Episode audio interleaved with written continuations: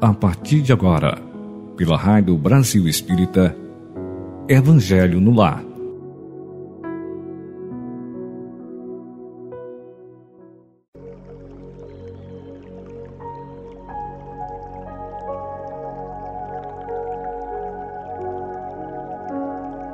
Aqui da cidade de Volta Redonda, estado do Rio, eu, Leda Ribeiro, falo com alegria para todos vocês. Bom dia, caros e caras ouvintes da Rádio Brasil Espírita.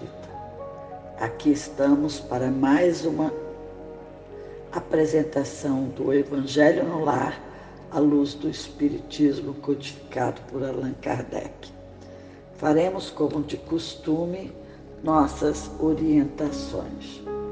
Busquem um local calmo, tranquilo, Convidem seus familiares para participar e lembrem-se de colocar uma garrafa ou um copo com água para cada pessoa de seu lar pertinho de vocês, para ser fluidificada.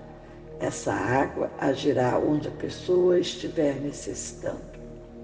Convide também seus amigos, seus vizinhos, seus conhecidos para desfrutarem da programação da Rádio Brasil Espírita, que há 12 anos ilumina consciências.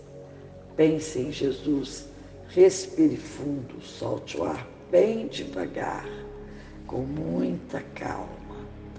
A técnica da respiração é a mesma que fizemos várias vezes.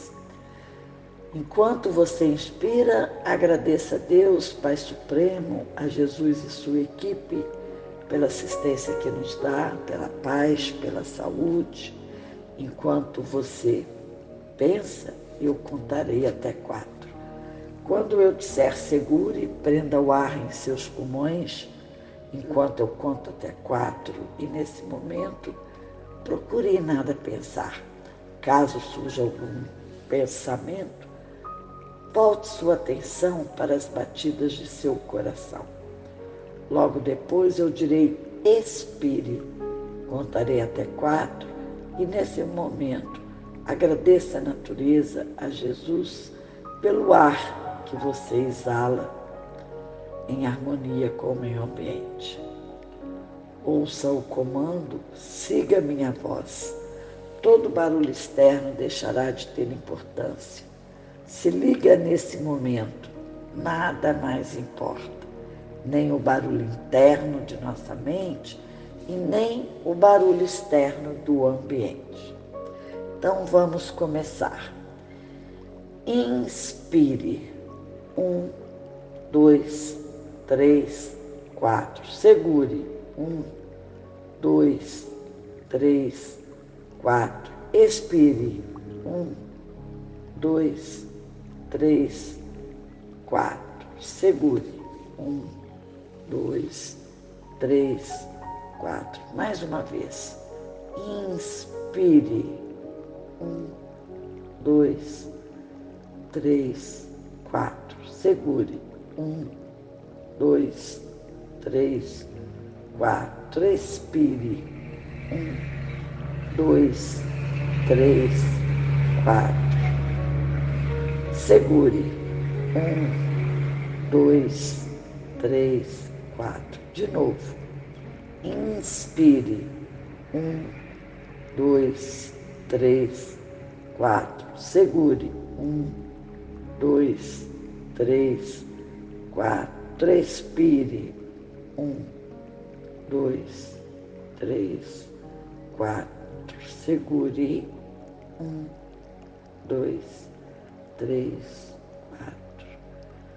Respire fundo, solte o ar devagar e vamos dar início estudando a lição 29 do livro Vinha de Luz, texto ditado pelo Espírito de Emmanuel, psicografado por Chico Xavier.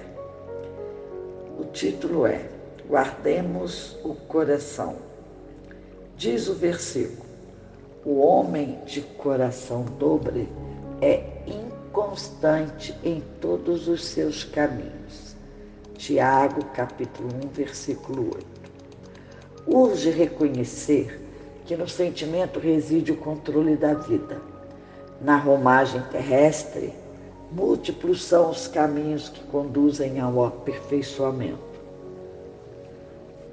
Fartura e escassez, formosura e fealdade, alegria e sofrimento, liberdade e tolimento podem aliciar excelentes possibilidades de realização humana para a espiritualidade superior.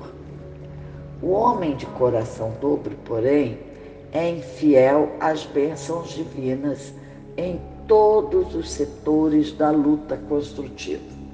Se recebe talentos da riqueza terrestre, entregar-se comumente às alucinações da vaidade. Se detém os dons da pobreza, liga-se quase sempre aos monstros da inconformação. Se possui belo o corpo, dá-se em via de regra aos excessos destruidores. Se dispõe de vaso orgânico defeituoso, na maioria dos casos, perde tempo em desespero inútil. No prazer é incontido, na dor é revoltado.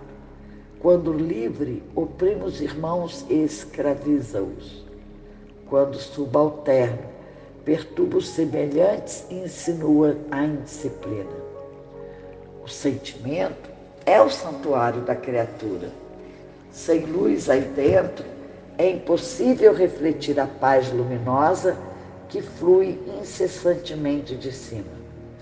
Ofereçamos ao Senhor um coração firme e terno, para que as divinas mãos nele gravem os augustos desígnios. Atendida semelhante disposição em nossa vida íntima, encontraremos em todos os caminhos o abençoado lugar de cooperadores da divina vontade. Essa mensagem fala sobre a importância de mantermos uma conduta leal, sincera, que vem do íntimo de cada um de nós. Nossa vida é ou não é controlada por sentimentos? Por mais controlada que uma pessoa seja, é o sentimento que move suas ações. Sentimento de amor, sentimento de carinho, de compreensão, de alegria, quando tudo está a favor. E também os outros sentimentos negativos que surgem quando somos contrariados. E nos casos, o resultado é inevitável. Colhe-se o que plantou. Podemos fazer uma analogia com o processo psíquico que falamos na parapsicologia. Os estímulos chegam até nós de diversas formas, como, por exemplo, cheiro, som, músicas, figuras, pessoas, etc.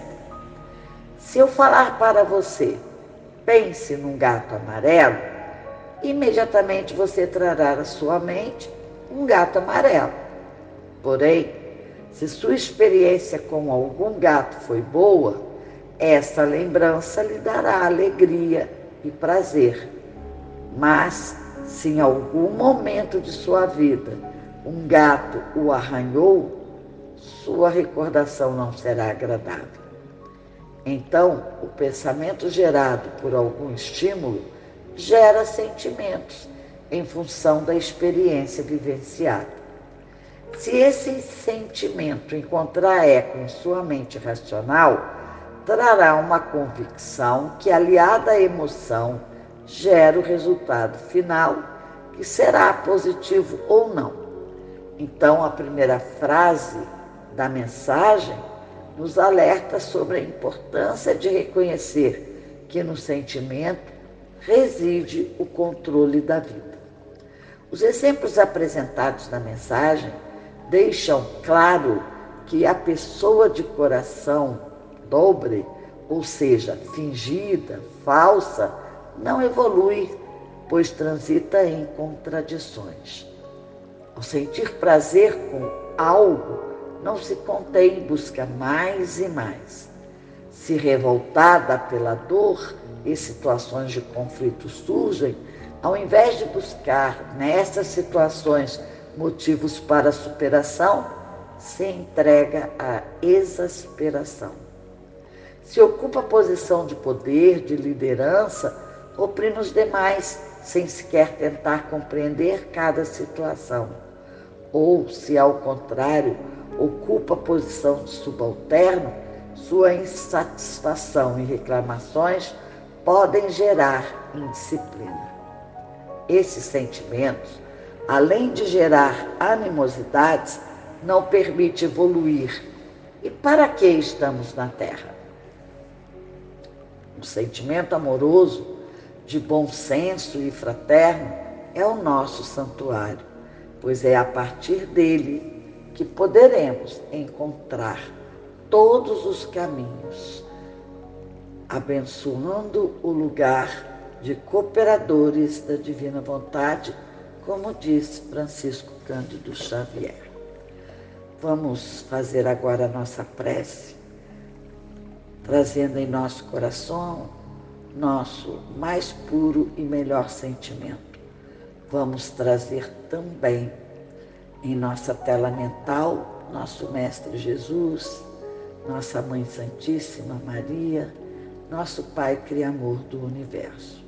E agora, com muita alegria, falamos assim: gratidão pela oportunidade de compreender nossos conflitos e incertezas, que, mesmo não os compreendendo, sabemos que o Pai sabe para que passamos por essas situações e com certeza um dia perceberemos que foi o melhor para nós. Gratidão, amados, por intuírem nossos mentores a nos orientar. Gratidão pela água fluidificada que atua como bálsamo em nossas feridas, concedendo o equilíbrio para seguirmos em direção ao bem maior. Esteja conosco hoje e sempre. Assim seja. Daremos continuidade ao estudo do Evangelho capítulo 10, dos itens 11 ao 15. No 11 nós encontramos: Não julgueis, a fim de não ser julgados porquanto sereis julgados conforme houverdes julgado os outros. Empregar-se-á convosco a mesma medida de que vos tenhais servido para com os outros. Assim disse Mateus, capítulo 7, versículo 1 e 2. No item 2 temos: Então os escribas e os fariseus lhe trouxeram uma mulher que fora surpreendida em adultério e pondo-a de pé no meio do povo, disseram a Jesus: Mestre, esta mulher acaba de ser surpreendida em adultério. Ora, Moisés, pela lei, ordena que se lapidem as adúlteras. Qual sobre isso a tua opinião? Diziam isso para o tentarem a terem de que o acusar. Jesus, porém, abaixando-se, entrou a escrever na terra com o dedo. Como continuassem a interrogá-lo, ele se levantou e disse: Aquele dentre vós que estiver sem pecado, atire a primeira pedra. Em seguida, abaixou-se de novo e continuou a escrever no chão. Quanto aos que o interrogaram, esses, ouvindo-o falar daquele modo, se retiraram, um após o outro, afastando-se primeiro os velhos. Ficou, pois, Jesus a sós com a mulher, colocada no meio da praça. Então, levantando-se, perguntou-lhe Jesus: Mulher, onde estão os que te acusaram? Ninguém te condenou? Ela respondeu: Não, Senhor. Disse-lhe então Jesus: Também eu não te condenarei. Vai, vai-te, e de futuro não tornes a pecar. João capítulo 8, versículo 3 a 11. No item 3 fala-se sobre atire-lhe a primeira pedra aquele que estiver isento de pecado, disse Jesus. Essa sentença faz da indulgência um dever para nós outros, porque ninguém há que não necessite para si próprio de indulgência. Ela nos ensina que não devemos julgar com mais severidade os outros do que nos julgamos a nós mesmos nem condenar em outrem aquilo de que nos absolvemos. Antes de profiligarmos a alguém uma falta, vejamos se a mesma censura não nos pode ser feita. O reproche lançado à conduta de outrem pode obedecer a dois móveis: reprimir o mal ou desacreditar a pessoa cujos atos se criticam. Não tem escusa, nunca esse último propósito, porque no caso, então, só há maledicência e maldade. O primeiro pode ser louvável, constitui mesmo em certas ocasiões um dever, porque um bem deverá daí resultar, e porque, a não ser assim, jamais na sociedade se reprimiria o mal. Não cumpre, aliás, ao homem auxiliar o progresso do seu semelhante? Importa, pois, não se tome em sentido absoluto esse princípio. Não julgueis se não quiserdes ser julgados, porquanto a letra mata e o espírito vivifica. Não é possível que Jesus haja proibido se profligue o mal, uma vez que ele próprio nos deu o exemplo, tendo feito até em termos enérgicos. O que quis significar é que a autoridade para censurar está na razão direta da autoridade moral daquele que censura. Tornar-se alguém culpado daquilo que condena em outrem é abdicar dessa autoridade, é privar-se do direito de repressão. A consciência íntima, ademais, nega respeito e submissão voluntária àquele que, investindo de um poder qualquer, viola as leis e os princípios de cuja aplicação lhe cabe o encargo. Aos olhos de Deus, uma única autoridade legítima existe, a que se apoia no exemplo que dá do bem. É o que igualmente ressalta das palavras de Jesus instrução dos espíritos, perdão das ofensas. O item 14 fala: Quantas vezes perdoarei a meu irmão? Perdoei eis não sete vezes, mas setenta vezes sete vezes. Ai, aí tendes um dos ensinos de Jesus que mais nos devem percutir a inteligência e mais alto falar ao coração. Confrontai essas palavras de misericórdia com uma oração tão simples, tão resumida e tão grande em suas aspirações, que ensinou a seus discípulos, e o mesmo pensamento se vos deparará sempre. Ele, o justo por excelência, responde a Pedro: perdoarás, mas ilimitadamente perdoarás cada ofensa tantas vezes quantas ela te for feita. Ensinará a teus irmãos esse esquecimento de si mesmo, que torna uma criatura invulnerável ao ataque, aos maus procedimentos e às injúrias. Serás brando e humilde de coração, sem medir a tua mansietude. Farás, enfim, o que desejas que o Pai Celestial, por bem-aventurados os que são misericórdia, de por bem-aventurados os que são misericordiosos te façam. Não está ele a te perdoar frequentemente? Conta porventura as vezes que o seu perdão desce a te apagar as faltas? Prestai, pois, ouvidos a essa resposta de Jesus e, como Pedro, aplicai-vos a vós mesmos.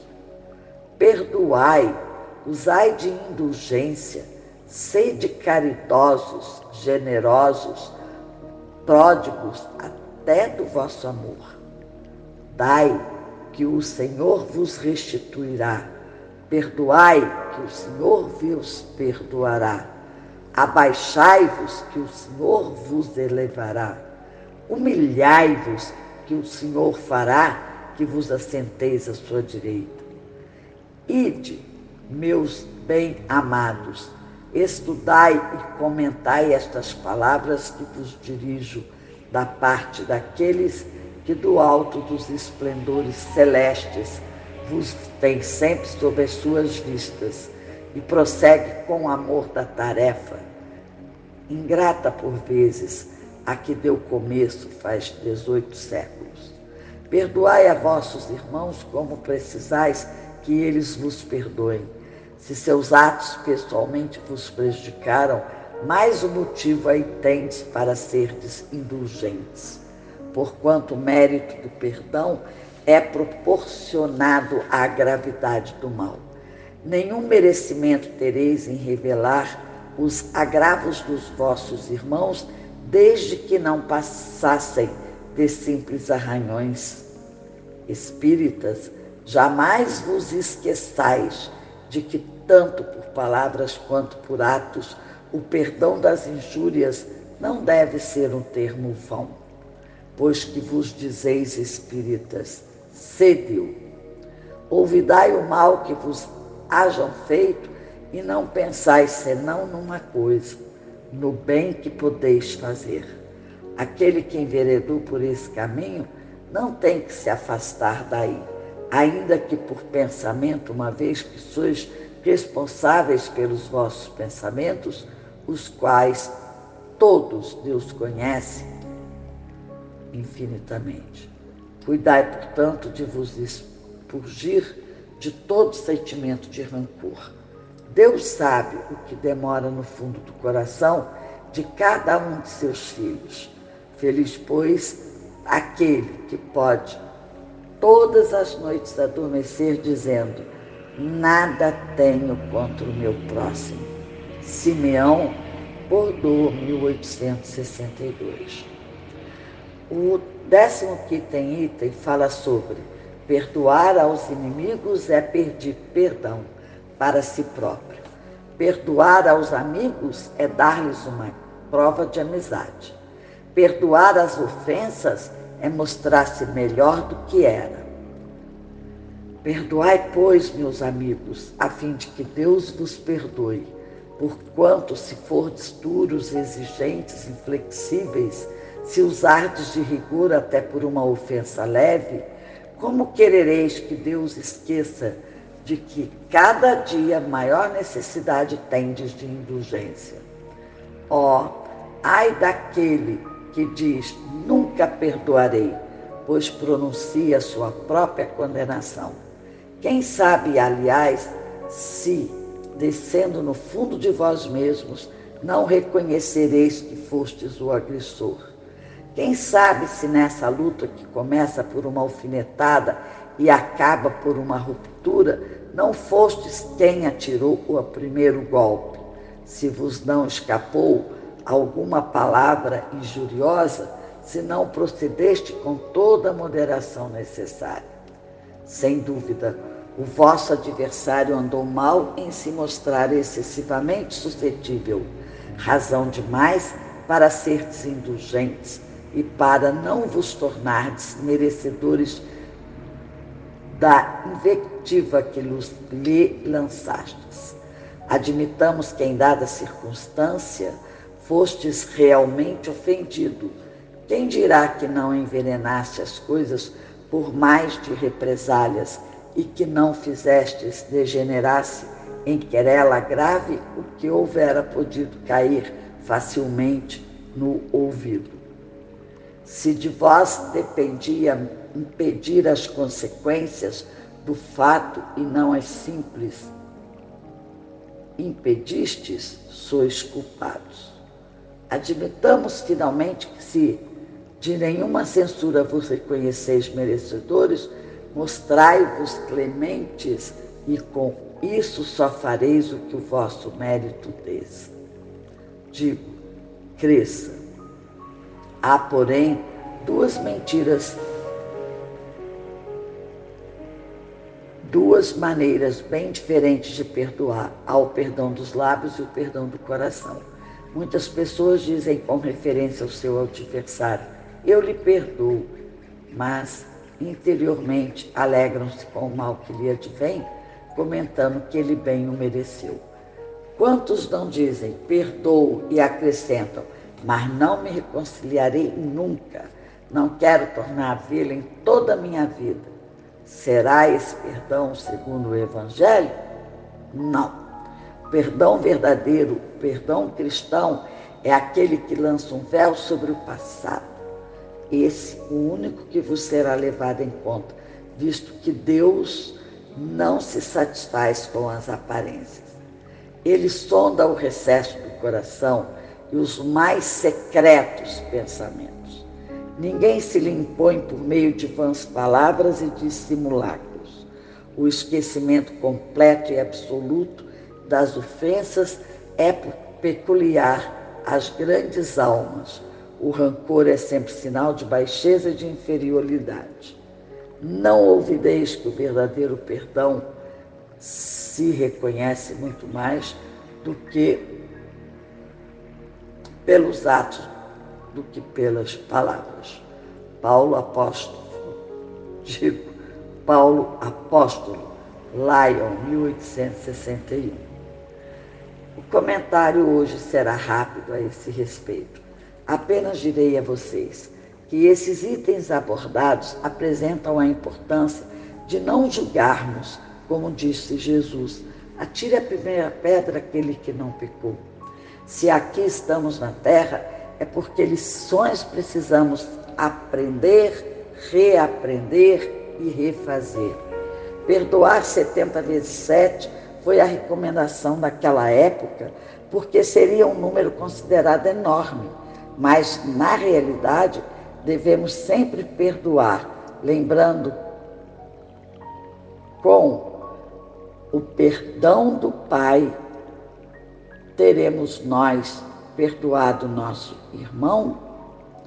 O Pai maior quer que olhemos para nosso próximo com paciência principalmente quando for mais necessário.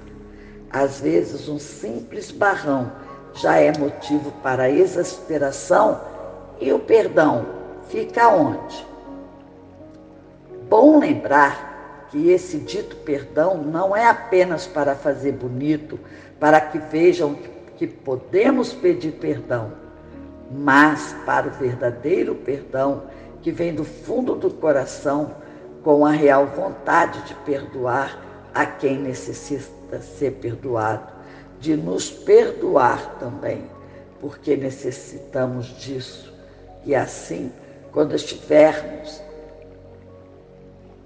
deliberadamente perdoados e perdoando, que, que, quem sabe poderemos receber o perdão, perdão de Deus, pois falta é o que mais pratica. Vamos nos atentar para fazermos nosso melhor e assim seguir nossa evolução. Prece ao Altíssimo. Mestre Jesus, que possamos sempre lembrar de seus ensinamentos para gerar bons sentimentos e assim evoluirmos. Que nos lembremos que é perdoando que seremos perdoados. Nos dê força e que nossos mentores permaneçam nos intuindo sobre a permissão de vós, e assim caminharemos em direção à luz. Rogamos, Mestre, que envolva nosso Brasil e toda a terra na harmonia e na paz. Nos dê a força necessária para permanecermos no caminho dos bons sentimentos. Que assim seja. Aproveito para lembrar-lhes de enviar pelo Pix DDD 82 987 349514 a contribuição que puder ser realizada, pois dessa maneira estará contribuindo para que a Rádio Brasil Espírita permaneça no ar, levando esse trabalho a infinitos lares de todo o Brasil e de alguns países. Essa doação também pode ser realizada por depósito no banco Numbank 0260, agência 0001. Venha conhecer o espaço físico da Rádio Brasil Espírita, localizado no Centro Espírita William Crux, em Prado, Maceió. Fica perto da Praça da Faculdade. Todos são bem-vindos. E agora eu me despeço agradecendo a sua atenção e pedindo a vocês, participem. Indiquem a Rádio Brasil Espírita para todas as pessoas, porque assim vocês também estarão ajudando a expandir a consciência. Gratidão e até o nosso próximo encontro.